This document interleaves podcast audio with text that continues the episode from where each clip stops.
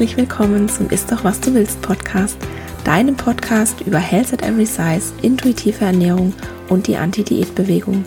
Mein Name ist Dr. Anthony Post, ich bin Ernährungswissenschaftlerin und Wissenschaftsjournalistin und ich weiß aus eigener Erfahrung, wie schädlich Diäten für Körper, Geist und Seele sind.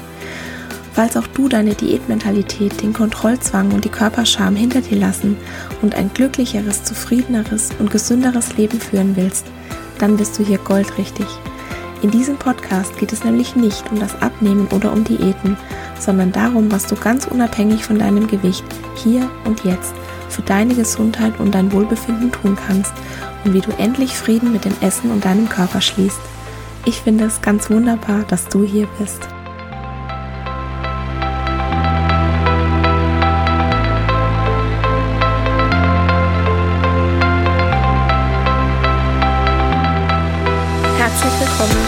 2 von Health at Every Size für Kinder. In der letzten Woche habe ich darüber gesprochen, warum es unsere Gesellschaft uns nicht gerade leicht macht, ein gutes Verhältnis zum Essen und zum eigenen Körper aufzubauen und in welche Fallen man da bewusst oder auch unbewusst tappen kann.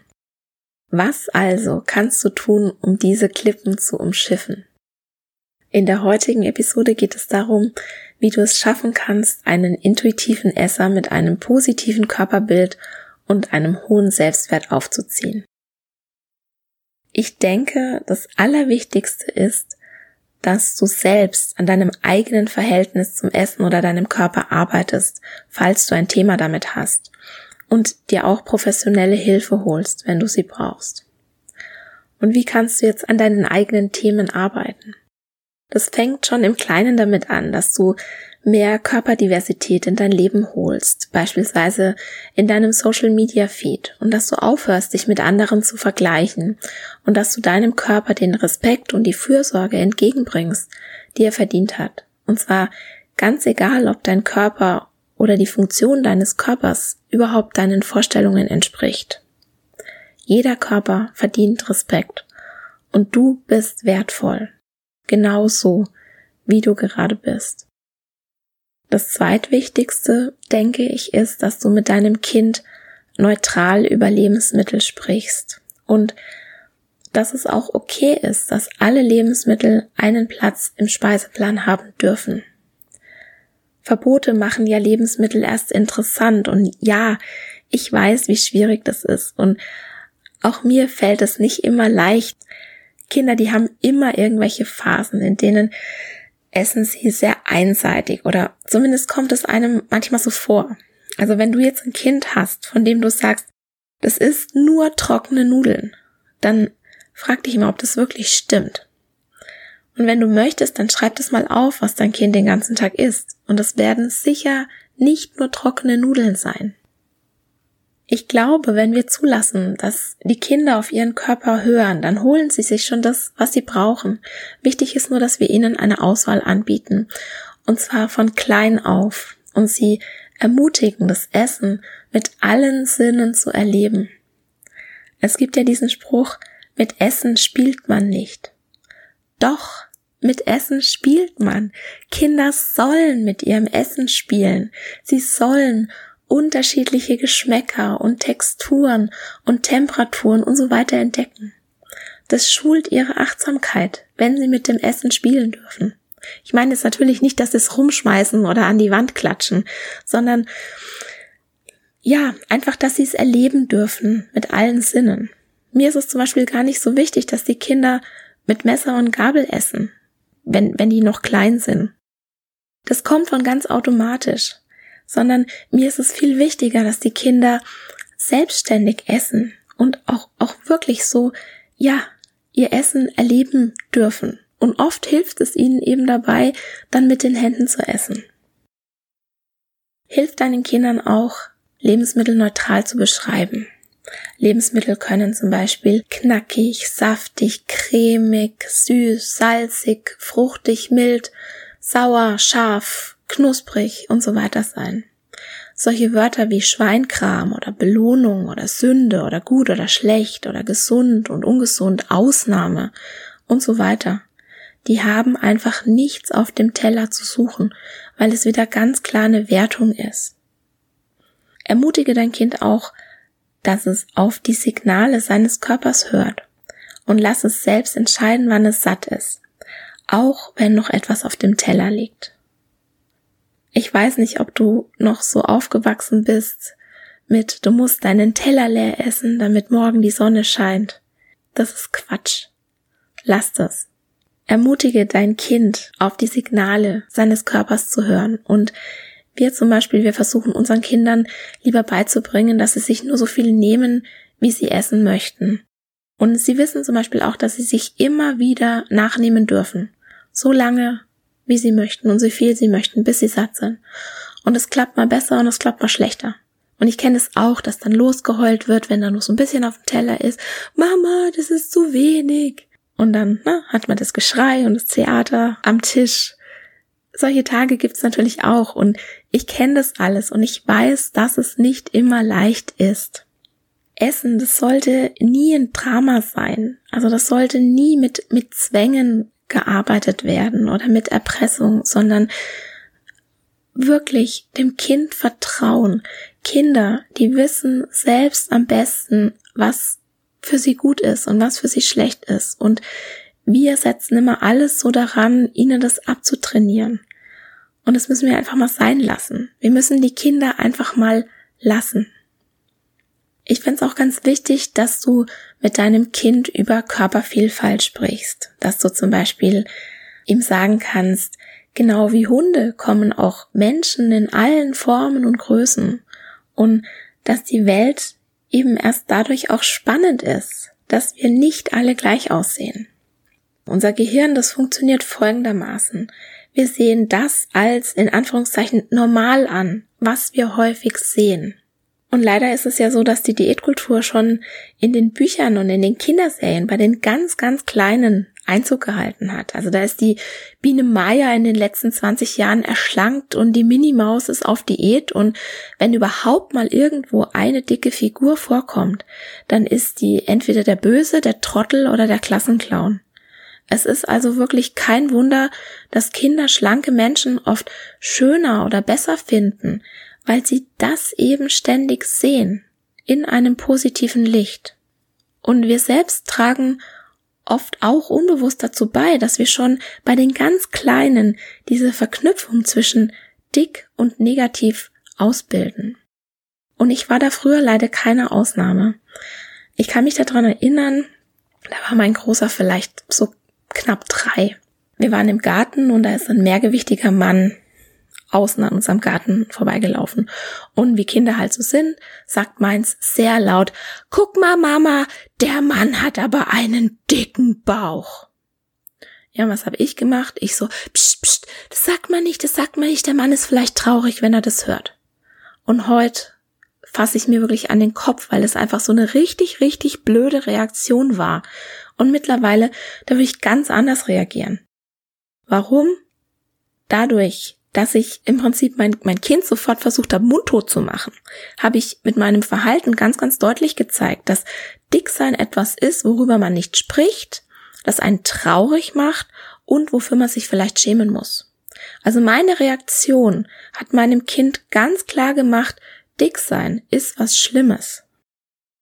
Und mittlerweile würde ich ganz anders reagieren. Ich würde also mittlerweile würde ich nicht nur anders reagieren, sondern mittlerweile reagiere ich natürlich auch anders. Also wenn jetzt mein Kind sowas sagen würde, dann würde ich was erwidern, was meinem Kind dabei hilft, ein hohes Körpergewicht in einem neutralen oder vielleicht sogar positiven Licht zu sehen. Und das kannst du auch auf andere Situationen übertragen. Wenn dein Kind zum Beispiel mit dir kuschelt und dann in deinem Bauchfett rumpiekst und sagt, oh, du hast aber viel Fett oder du hast aber einen großen Bauch oder das ist ja viel Bauch, also je nachdem, wie alt halt dein Kind ist. Und ich antworte dann, ja, der Mama, ihr Bauch, der ist weich und da ist Fett. Manche Leute, die sind dick und manche Leute sind dünn und manche Leute sind so mittendrin. Genauso wie manche Leute groß und klein oder mittelgroß sind und manche haben blonde Haare oder braune Haare oder schwarze Haare und manche, die haben eine helle Haut und manche haben eine dunkle Haut und jeder Mensch ist unterschiedlich. Macht es nicht die Welt so richtig spannend, dass nicht alle Menschen gleich aussehen? Das wäre doch sonst so langweilig. Und das ist eine quasi kindgerechte Mini-Lektion über Körpervielfalt und Inklusion und Fat Positivity. Das sind so ganz einfache Sätze, die auch schon ein Dreijähriger versteht.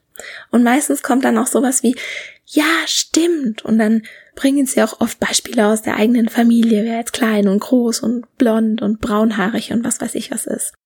Kinder, die haben noch nicht diese ganze Diätkultur im Gepäck. Das laden wir ihnen erst auf. Für Kinder ist Körperfett erstmal gar nichts Negatives, sondern das ist einfach nur da. Und erst wir sagen ihnen, das ist schlecht, das musst du fürchten, das musst du vermeiden. Und falls dein Kind schon größer ist und schon etwas mehr Diätkultur internalisiert hat und dann nach der Mini-Lektion vielleicht sagt, ja, ja, das stimmt ja alles, aber ich finde trotzdem, dass schlanke Menschen schöner aussehen als dicke, dann kannst du den Fokus weglenken vom Aussehen, indem du beispielsweise sagst, der Mann, der da gerade vorbeigelaufen ist, der war dick. Aber ich könnte mir vorstellen, dass der auch ganz furchtbar stark ist. Der kann euch bestimmt beide tragen und die Mama noch obendrauf. Oder vielleicht kann der total gut rechnen oder vielleicht kann der richtig schön malen. Und das sind Beispiele für was, wofür der Körper total unwichtig ist. Und sich dann aber mit dem Menschen zu beschäftigen und zu überlegen, was er vielleicht gut kann, macht ihn zu einer Person mit Gefühlen und Gedanken und Interessen. Und das empfinden wir und vor allem Kinder als etwas Positives.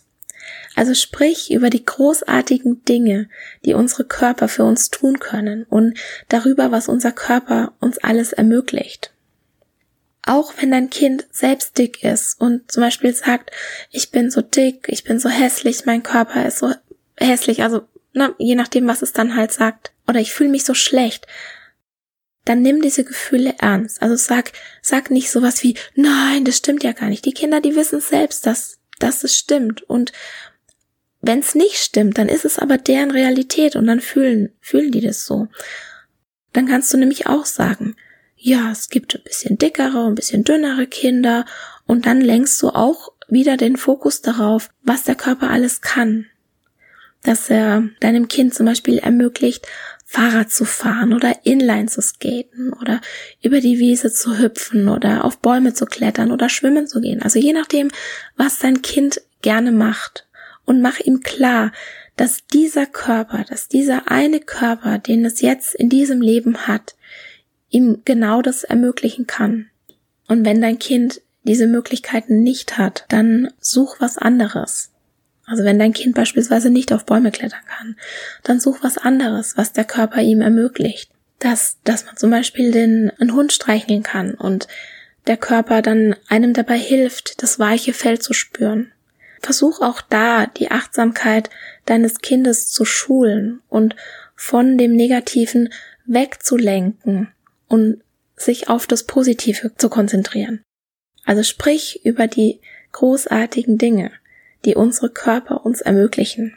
Beispielsweise anstatt dein Kind zu loben, wie hübsch es aussieht, lob's lieber dafür, was es alles kann. Bei Jungs ist es noch, ich sage es mal, normaler, sie eher für ihre Stärke zu loben oder wie schnell sie rennen können oder wie, toll sie irgendwas bauen können.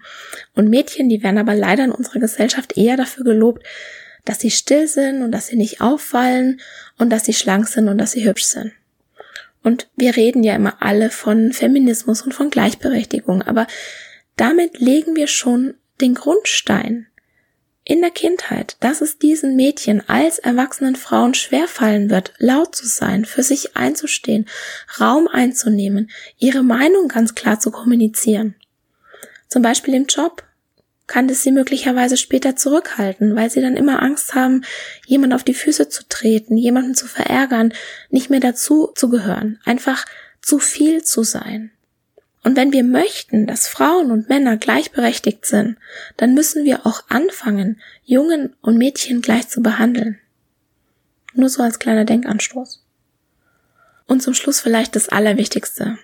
Wenn du den Körper deines Kindes, egal in welcher Form und Größe und was auch immer uneingeschränkt akzeptieren kannst, dann wird das einen positiven Effekt sowohl auf die körperliche als auch auf die geistige Gesundheit deines Kindes haben. Und falls du das Gefühl hast, das kannst du nicht, dann könntest du dich fragen, welche Ängste, welche Sorgen und welche Glaubenssätze dahinter stecken, dass dir das so schwer fällt. Und dann könntest du die angehen. und dir eventuell auch Hilfe dabei holen. Und damit wären wir wieder bei Punkt eins: Arbeite an deinen eigenen Themen. Denn ob wir das wollen oder nicht, wir sind ein Vorbild für unsere Kinder und sie spiegeln unser Verhalten. Und es kann lustig sein, wenn der Dreijährige im selben Tonfall wie du den Hund zurechtweist und ihn auf seinen Platz schickt und der Hund es dann auch noch macht. Es kann aber auch traurig sein, wenn wir unsere Themen, die unser Leben belasten, unseren Kindern aufladen. Wie gesagt, Kinder, die machen nicht unbedingt das, was wir sagen, aber sie machen, was wir tun. Wenn du also wertschätzend über alle Menschen und alle Körper sprichst und alle Menschen gleich behandelst, dann wird sich das dein Kind bei dir abschauen.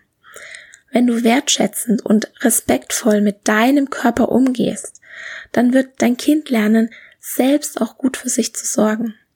Wenn du ständig über deine eigenen Grenzen gehst und zulässt, dass andere Menschen deine Grenzen überschreiten und übergriffig sind, dann lernt dein Kind, dass das normal und dass es okay ist. Und natürlich haben wir nicht immer alles in der Hand, aber wenn wir selbstbewusst und selbstbewusst mit diesen Dingen umgehen, dann haben wir einfach eine gute Chance, dass wir viel Positives unseren Kindern mitgeben. Und damit sind wir auch fast am Ende der heutigen Episode.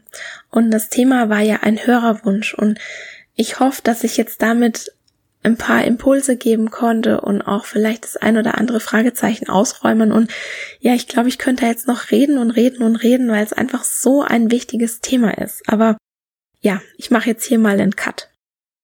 Was ich auch immer ein, ein tolles Gesprächsthema finde, ist Körpervielfalt.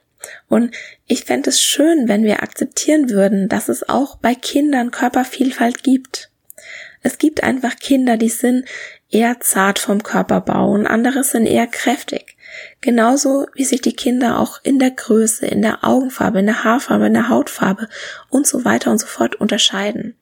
Und das könnten wir doch mal feiern, anstatt immer die Kinder miteinander zu vergleichen und sofort versuchen, na, in Anführungszeichen gegenzusteuern, wenn uns der natürliche Körperbau des Kindes gerade nicht so in den Kram passt. Das geht einfach hundertprozentig nach hinten los. Kinder auf Diät zu setzen, das wird sie immer zwangsläufig traumatisieren. Nicht jedes Kind bekommt gleich eine Essstörung, nur weil es mal Diet Talk hört. Aber Du musst dir klar machen, dass die allermeisten Essstörungen in der Kindheit oder im Jugendalter ihren Anfang haben.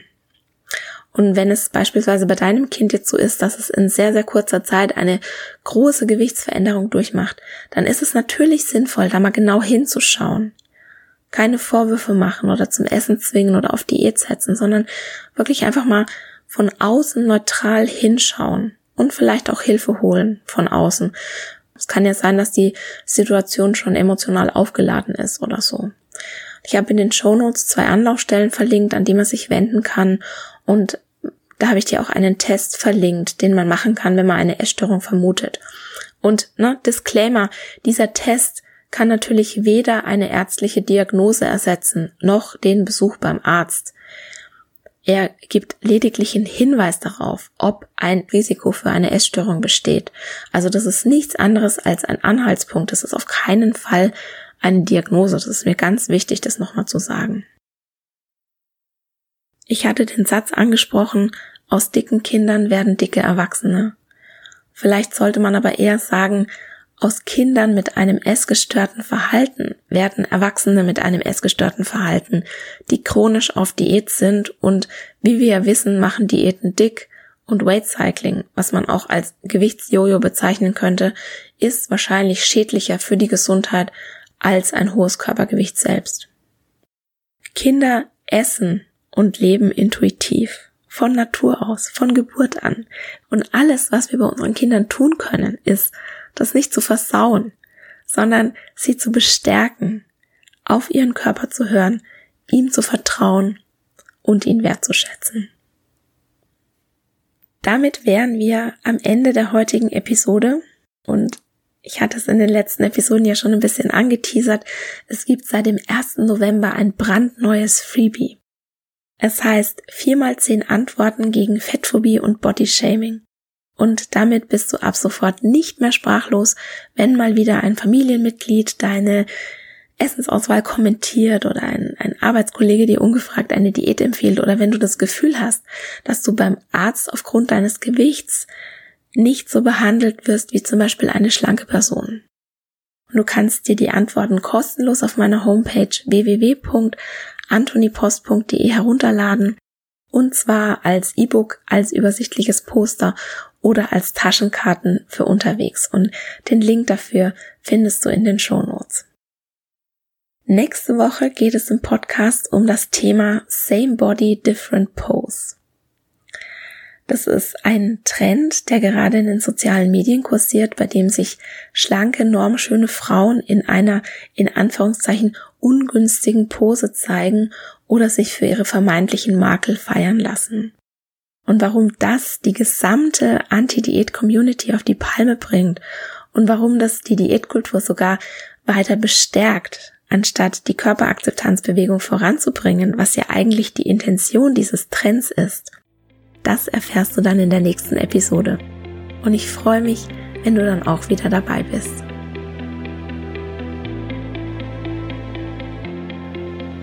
Und das war's für heute. Ich danke dir von Herzen fürs Zuhören und hoffe, dass dir die Episode gefallen hat und dass du ganz viel für dich mitnehmen konntest. Falls du denkst, dass es da draußen jemanden gibt, dem der Podcast auch gefallen könnte, dann freue ich mich, wenn du dieser Person davon erzählst oder ihr gleich den Link zum Podcast weiterleitest. Ganz besonders würde ich mich auch freuen, wenn du bei iTunes den Ist doch was du willst Podcast bewertest, denn damit hilfst du anderen Menschen dabei, den Podcast zu finden und das Konzept von Health at Every Size kennenzulernen. Ich freue mich immer von dir zu hören und gerne kannst du bei Instagram at Dr. Anthony Post dein Feedback zur heutigen Folge geben oder auch deine Fragen loswerden, falls noch etwas offen geblieben ist. Es ist nicht immer einfach, gegen den Strom zu schwimmen und mit Health at Every Size die Glaubenssätze der Gesellschaft herauszufordern. Und daher möchte ich dir gerne 4x10 Antworten gegen Fettphobie und Bodyshaming an die Hand geben, sodass du in verschiedenen Situationen wie in der Familie, auf der Arbeit, beim Arzt oder beim Essen nie wieder sprachlos bist, wenn jemand deinen Körper oder deine Essensauswahl beschämt. Du kannst dir die Antworten kostenlos runterladen auf meiner Homepage www.antonipost.de und ich habe dir den direkten Link zum Freebie auch in die Shownotes gepackt. Der erste Schritt in dein neues Leben ist, die Diätmentalität in Frage zu stellen und zu begreifen, dass dir Diäten niemals das geben werden, wonach du dich eigentlich sehnst. In diesem Sinne, isst doch was du willst und alles Liebe, deine Antonie.